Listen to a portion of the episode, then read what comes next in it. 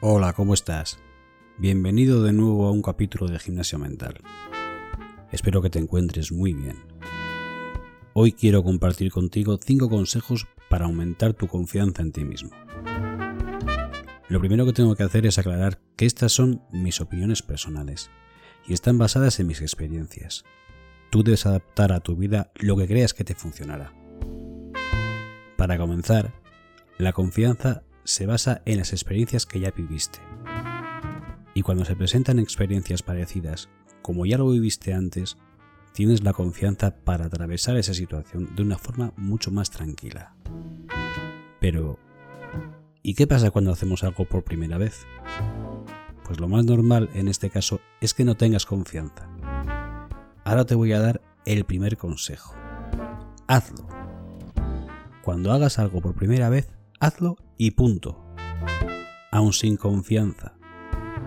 Ya te irás dando cuenta de pequeñas cosas por cambiar y aprenderás otras para mejorar. Así ganarás en experiencia para las próximas veces.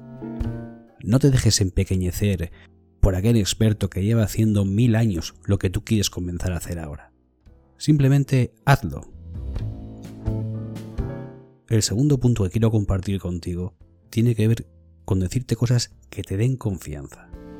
Automotívate.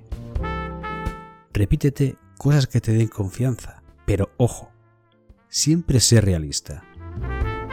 Que estén alrededor de tus propios valores, que sean afirmaciones de verdad.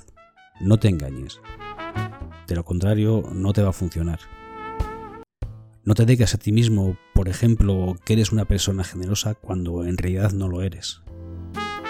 Encuentra tus valores reales y repítetelos eso te dará más fuerzas para hacer frente a cualquier nueva situación. El tercer punto que te quiero comentar trata sobre la confianza alrededor de situaciones sociales, reuniones, charlas, etc. Piensa que el resto de la gente también está pensando en qué pensarán de ellos las demás personas. Del mismo modo que tú puedes estar pensando, me van a observar, me van a mirar, se van a reír de mí, el resto de las personas estará pensando igual.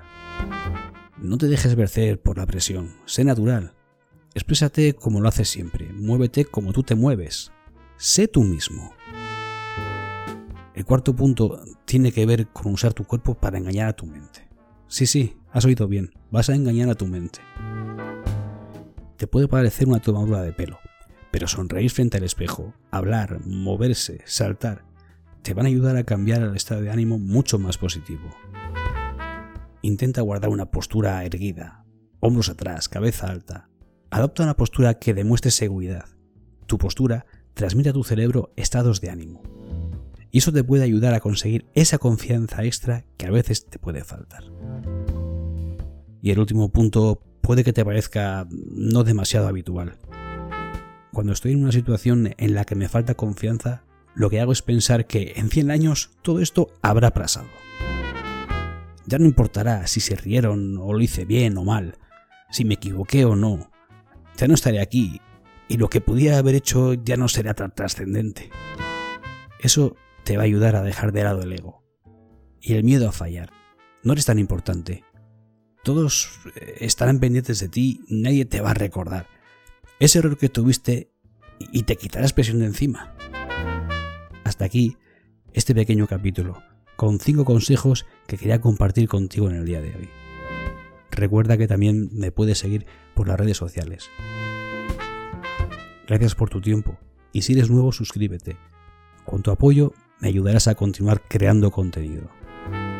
Te envío un saludo y mis mejores deseos. Y recuerda, lo mejor siempre está por llegar.